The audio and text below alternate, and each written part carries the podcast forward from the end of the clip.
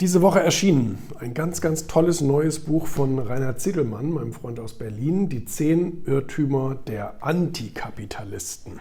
Finde ich gut, dass er das so rum aufgebaut hat. Also es geht um die Kritik an der Kapitalismuskritik, weil er ganz zu Recht nämlich sagt, dass der Kapitalismus falsch verstanden wird. Der wird äh, sozusagen in eine Ecke gestellt, in die er nicht reingehört, weil der Kapitalismus war die einzige Wirtschaftsform in den letzten Jahrhunderten, die den Menschen wirklich etwas gebracht hat. Also das heißt der Globalisierung, der Gesundheit, ähm, dem Umweltschutz auch, ähm, den Menschen an sich in ihrem Wohlstand.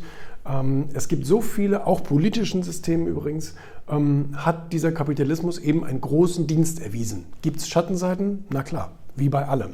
Aber diese Schattenseiten sind bei langem nicht so oder bei weitem nicht so groß wie zum Beispiel eben beim Kommunismus oder Sozialismus oder was es da alles gibt. Und das beschreibt er hier drin sehr, sehr, sehr, sehr gut, weil diese Argumente braucht man auch. Wenn man nur diese Gefühlslage hat, von wegen Kapitalismus hört sich böse an, hat einen schlechten Ruf, also muss da auch was Schlechtes dran sein, das stimmt eben nicht.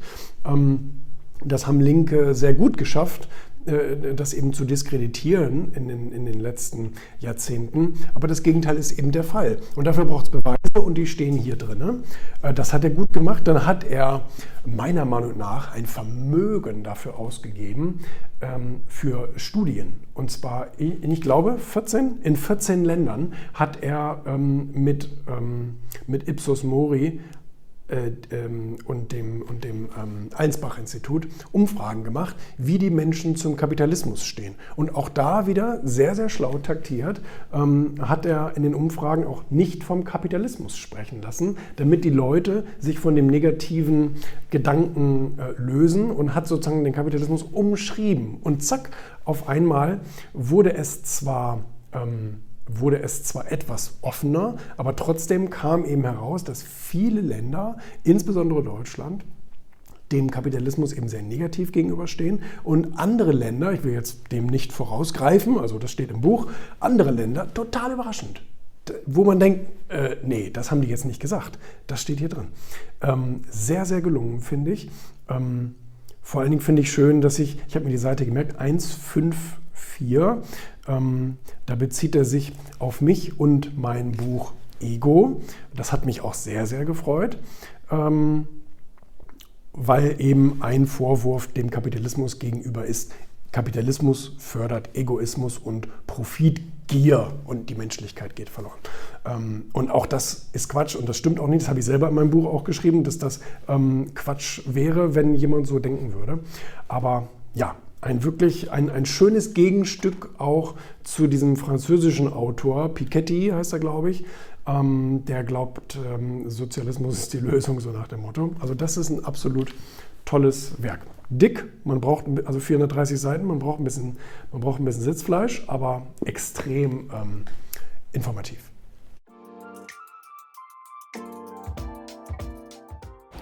Lebenserfahrung hat ja nicht so viel mit Alter zu tun. Ich meine natürlich auch, aber in erster Linie hat Lebenserfahrung mit Erfahrung und mit Leben zu tun, also auch mit Erleben zu tun.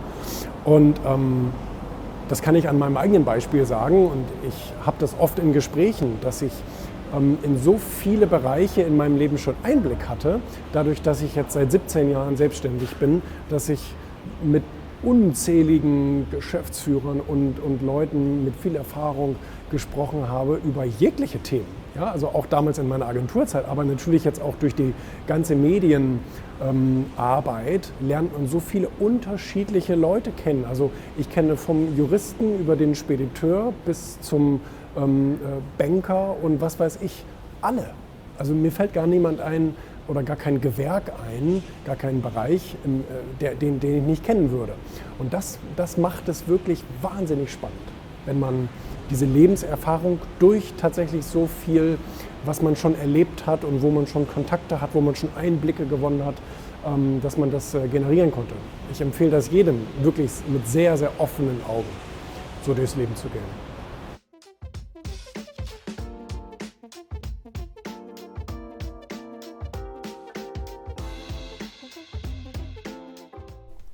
Da freue ich mich jetzt auch, dass das Buch von Michael Biedenbach endlich rausgekommen ist. Der ist ja selber Coach, ich kenne ihn auch. Und ähm, der hat ja ein Buch geschrieben, Hilfe, ich kann nicht mehr abschalten. Ich habe das Vorwort für dieses Buch geschrieben. Er hat hier, warte mal, wo sieht man das? Müsste hier na, vorne hier auf Seite 13, kann man das sehen? Ich mache sowas ja sehr, sehr gerne. Und er hat sich hier auch wirklich Mühe gegeben, hat ja auch mit einigen prominenten Sportlern und so weiter gesprochen, auch hier mit Ex-Bundesliga-Profis und ähm, hat die eben gefragt oder mit denen herausgearbeitet, äh, wie, wie, kann man sich selbst auch ein bisschen unter Kontrolle bringen und seine Energie und so weiter haushalten, weil es gibt natürlich viele, die übertreiben es und dann, hallo, dann können sie irgendwann nicht mehr abschalten, dann heißt das wirklich Hilfe. Und ähm, äh, das hat er als Coach natürlich schon, schon lange jetzt auch begleitet, solche Fälle. Und ähm, deswegen finde ich das sehr, sehr interessant, eben insbesondere für die Leute, die da so ein bisschen Probleme haben mit der Balance. Und ähm, für sowas schreibe ich dann auch sehr, sehr gerne ein Vorwort oder begleite das weil, ähm, weil ich diese Themen auch sehr, sehr wichtig und interessant finde. Im Erfolgmagazin machen wir ja auch regelmäßig sowas.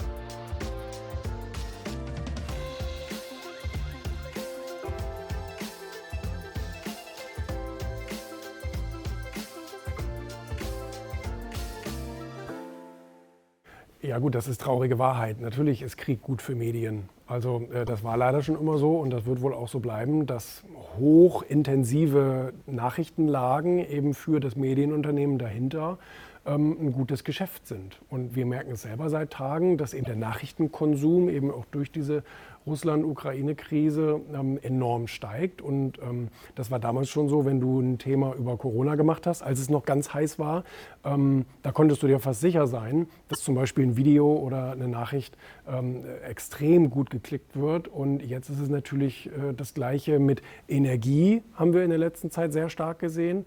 Und ähm, jetzt natürlich Ukraine und ähm, Russland. Also sowohl hier in der News-Sendung als auch ähm, äh, auf dem Börsenparkett in Frankfurt ähm, haben wir jetzt äh, auch wieder was gemacht äh, über eben die russischen Börsen, die das dann eben in Mitleidenschaft zieht etc.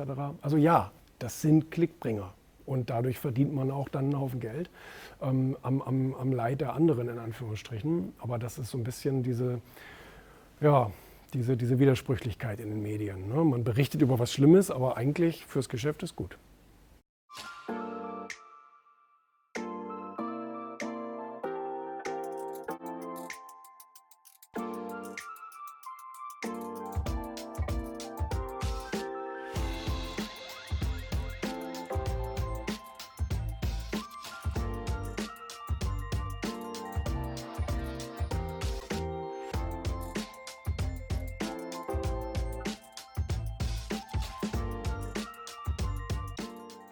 Diese Woche ist die neue Ausgabe rausgekommen vom Erfolg-Magazin. Ähm, tatsächlich ist ein Essay von mir drin, Widerstand, vom Mut und Risiko etwas verändern zu wollen. Das ist ja ein Thema, was ich auch in Bullshit-Duels schon gehabt habe und was ich jetzt gerne hier nochmal aufgreifen wollte, weil eben so oft darüber gesprochen wird, haben Minderheiten eigentlich das Recht, sich aufzulehnen und die Masse ich sage jetzt mal, unter Druck zu setzen.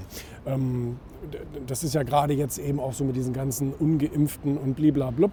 Ähm, und da habe ich jetzt mal darauf aufmerksam gemacht, dass das ja nicht nur eine aktuelle Diskussion ist, sondern schon immer war. Ob das in China war oder mit der Sklaverei oder in der katholischen Kirche oder äh, Schwarz gegen Weiß oder Elite gegen Masse, wer auch immer. Es sind oftmals ja Minderheiten, die natürlich trotzdem ein Recht haben, logischerweise. Auch im Bundestag sind die Minderheiten trotzdem vertreten damit es fair zuläuft und nicht nur ein Machthaber etwas zu sagen hat. Und ähm, deswegen muss man natürlich auch Minderheiten ihre, ihre Freiräume ähm, geben. Und zum anderen sind es oftmals Minderheiten, die wertvolle Veränderungen ja überhaupt erst anstoßen und möglich machen. Ne? Und auch das sollte man nicht vergessen. Äh, auch, die, auch die Sklaven waren in der Minderheit. Trotzdem hatten sie ja ein Recht, ähm, eben äh, gehört zu werden und ihre Rechte äh, zugewiesen zu bekommen. Ne?